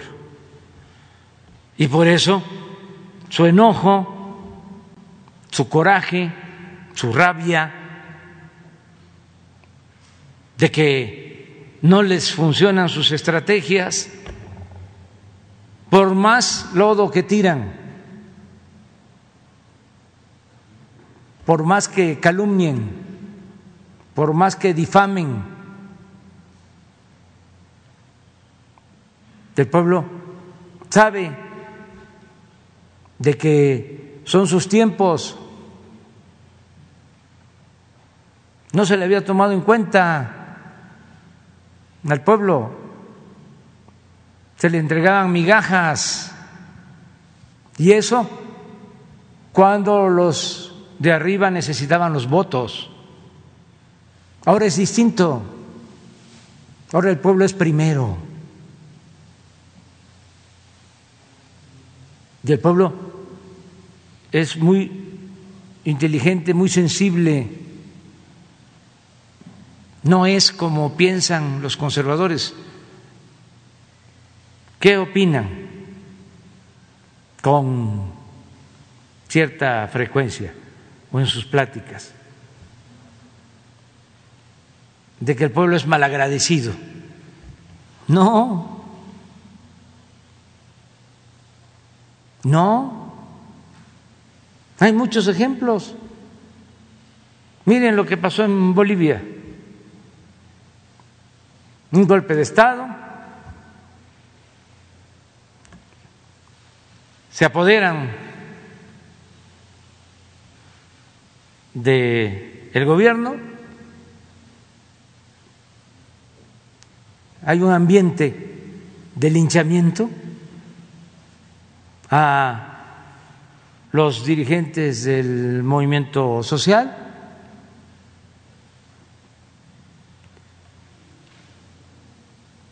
Se tiene que eh, salir al exilio. Evo Morales y muchos otros dirigentes, piensan los oligarcas, ya, junto con los organismos internacionales, que es preferible olvidarlos, ni mencionarlos.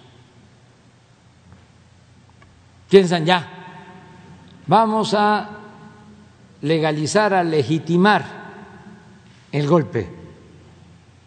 Vamos a hacer elecciones. Y el pueblo de Bolivia, los más humildes, los indígenas, callados, en un ambiente hostil, votan por ellos mismos no votaron por la oligarquía, votaron por el pueblo.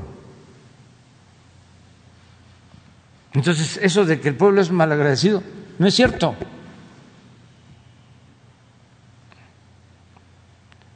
Pueblo es bueno y es sabio. Pero bueno, ya no nos metamos en esas cosas porque estamos hablando de democracia en general, de eh, política y es el derecho que tenemos de manifestarnos. Es lo que consagra la Constitución en su artículo sexto. Presidente, es importante saber si los aparatos de inteligencia están dando seguimiento a estas estrategias.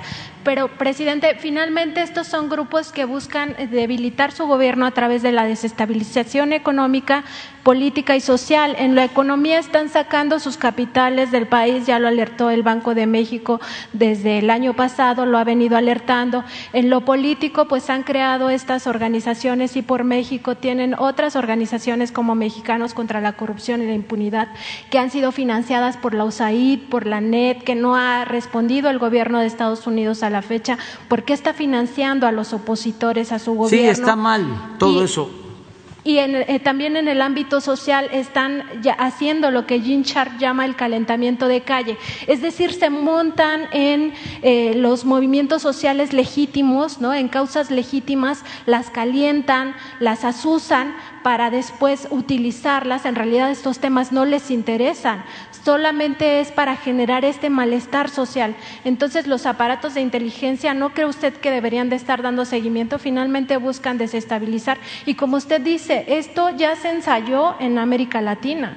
No solamente es el caso de Bolivia, los ejemplos son muchos, está también Brasil, están otros ejemplos donde han sido exitosos estos golpes de Estado blandos y finalmente han acabado derrocando gobiernos progresistas. Te digo una cosa, me da muchísimo gusto toda tu argumentación, eh, escucharte. Es muy inteligente todo tu planteamiento. Nada más que eh, discrepamos en lo de el uso de la inteligencia eh, para estos casos.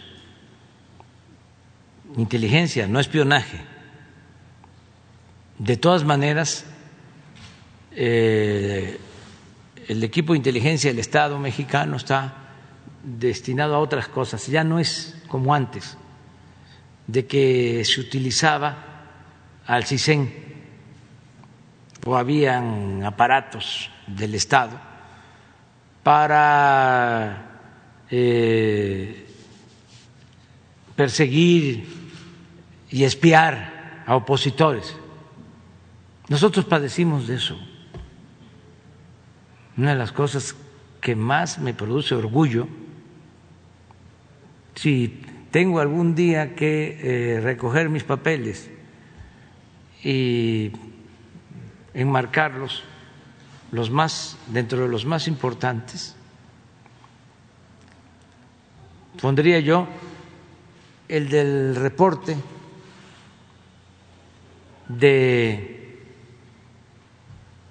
Nazar Aro, el finado Nazar Aro, este, acusándome de 1978 de comunista.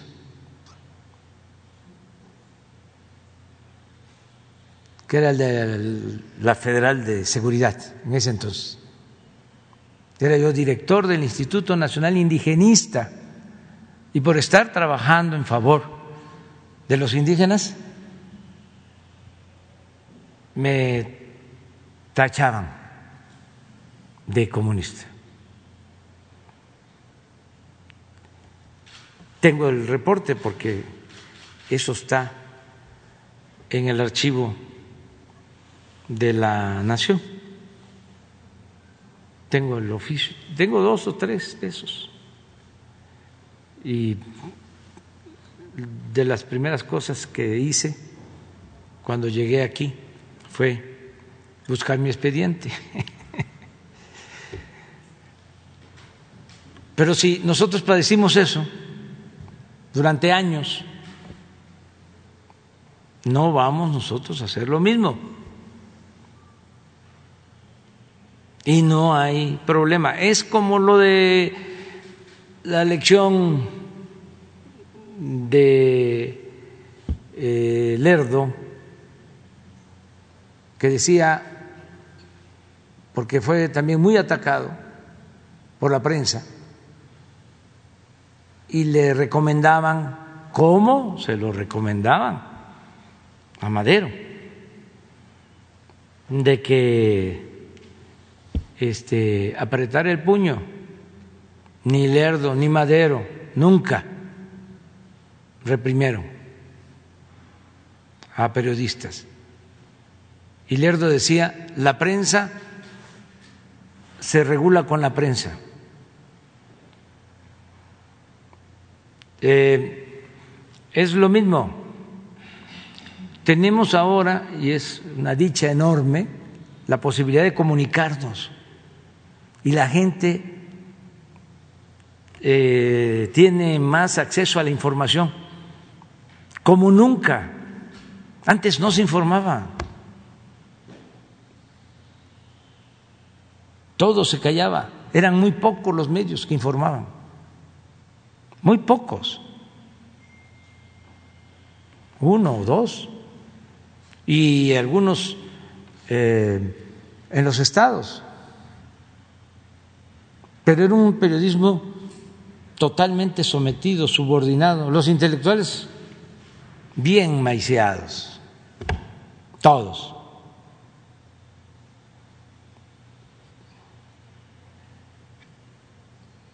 Esto que estamos viendo que van a cobrar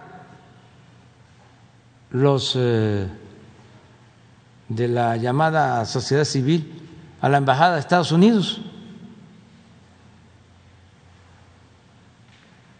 O sea que la Embajada de Estados Unidos reparte maíz con gorgojo.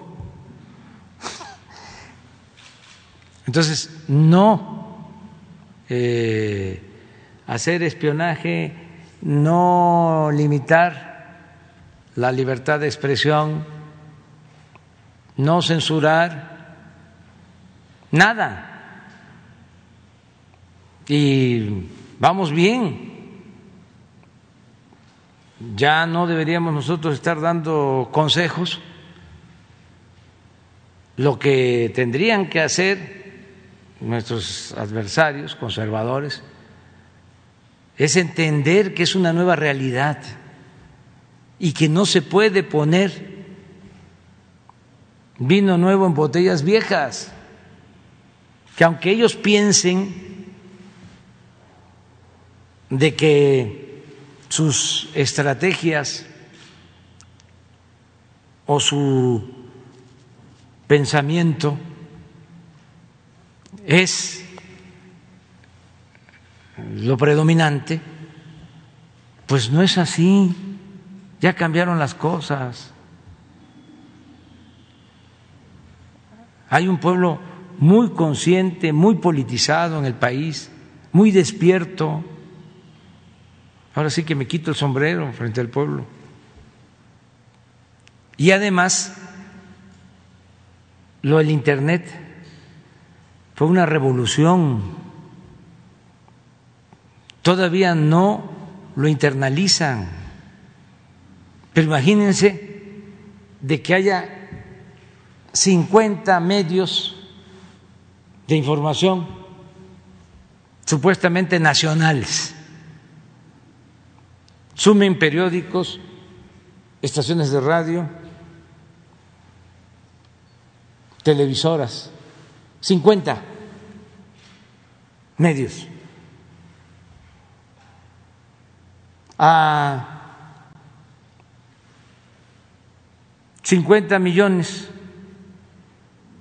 de personas que tienen acceso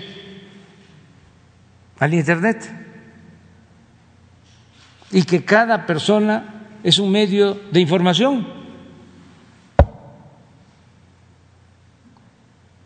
Eso fue un gran cambio. Si no pueden ni siquiera con los bots, compran bots pero es tanta la gente que está participando en las redes. ¿Eso cuándo se había visto? Entonces, eso es lo que ellos tienen que eh, revisar para no seguir cometiendo errores. Y otra recomendación respetuosa, afectuosa, que no se enojen, que no les gane la rabia, que se serenen.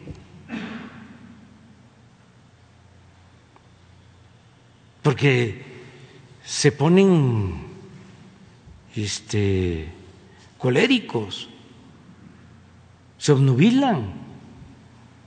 No es para tanto. Tranquilo, somos todos mexicanos.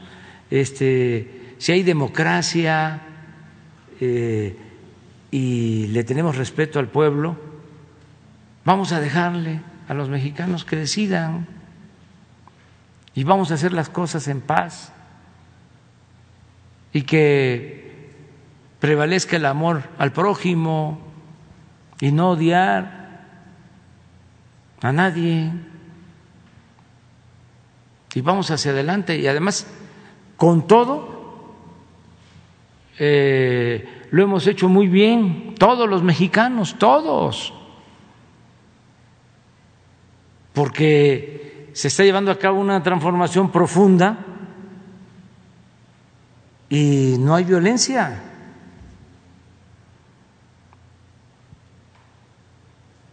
Por la transformación, ya hemos hablado, la independencia costó muchas vidas, la reforma.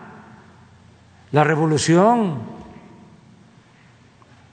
Fue eh, la violencia, no lo querían así, no lo deseaban así nuestros héroes. Hidalgo no quería eh, la violencia. Si por eso no dio la orden de que se tomara la Ciudad de México después de la batalla de las cruces. Ya estaba la ciudad para ser tomada. Y dijo no, porque imaginó que iban a haber muchos muertos. Era pacifista, era un sacerdote. Morelos lo mismo. Juárez tampoco quería la violencia. Madero les estoy explicando. Era un místico, un hombre bueno, pero pues, convoca la revolución. Afortunadamente, en la primera etapa no hay mucha violencia, no son muchos los que pierden la vida, pero después de su asesinato desataron al tigre de un millón de mexicanos perdieron la vida o murieron por las pandemias y el hambre. Entonces, ¿cómo estamos llevando a cabo nosotros esta transformación? Sin violencia, todos. Entonces, si Aguilar dice que estoy tonto, o Krause este, me inventa frases. un acto de deshonestidad intelectual. O Said dice que yo no sé, que no sé. No pasa nada que la revista inglesa, que el New York Times, no pasa nada. Eso eh, puede ser polémico calienta, pero no pasa a mayores. Y eso es parte, pues, de la política y de la democracia, de la pluralidad, del que no todos pensemos igual y de las libertades sobre todo. Entonces, también decirles que una vez que pasen las elecciones, el domingo, ese es mi pronóstico, va a bajar todo. Pero no es por el resultado, sino porque siempre es así, en México y en cualquier país del mundo. En víspera de las elecciones se encienden las pasiones, brota la ruda franqueza. Entonces, ya faltan unos cuantos días y este, todo va a pasar, ya pasará. Presidente, y estos mismos grupos que se han aliado eh, buscan ahora controlar eh, la Cámara de Diputados, porque controlar el Congreso les permitiría cuatro cosas muy importantes. La primera de ellas, eh, pues, controlar abiertamente el presupuesto de los próximos tres años y con ello buscarían acotar, pues, sus programas sociales y también el programa de austeridad. La segunda es que ellos buscarían frenar a toda costa las reformas progresistas que impulsa su gobierno. La tercera, por supuesto, es que ellos impulsarían sus propias eh, contrarreformas, que ya lo han hecho en el pasado y que buscan, eh, pues, justamente seguir privatizando todos los bienes nacionales. Y la cuarta, y es, digamos, la que encaja en lo que Jean Sharp llama el golpe blando, es que buscarían, eh, o es probable que en algún momento lo piensen, destituirlo, porque las cámaras, los congresos se han utilizado en América Latina, en algunos casos donde se ha aplicado esto del golpe de Estado blando para destituir a los presidentes, a los, a los gobiernos. Eh, entonces, su opinión sobre este punto, presidente. No, ya. No, ya no sigan hablando de esto. ¿eh? Bueno, ya me voy, ahora sí ya, ya. Gracias. Ya, este, nos vemos mañana. Que la pasen muy bien. Mañana quedó una compañera, ¿sí? Eh, dos.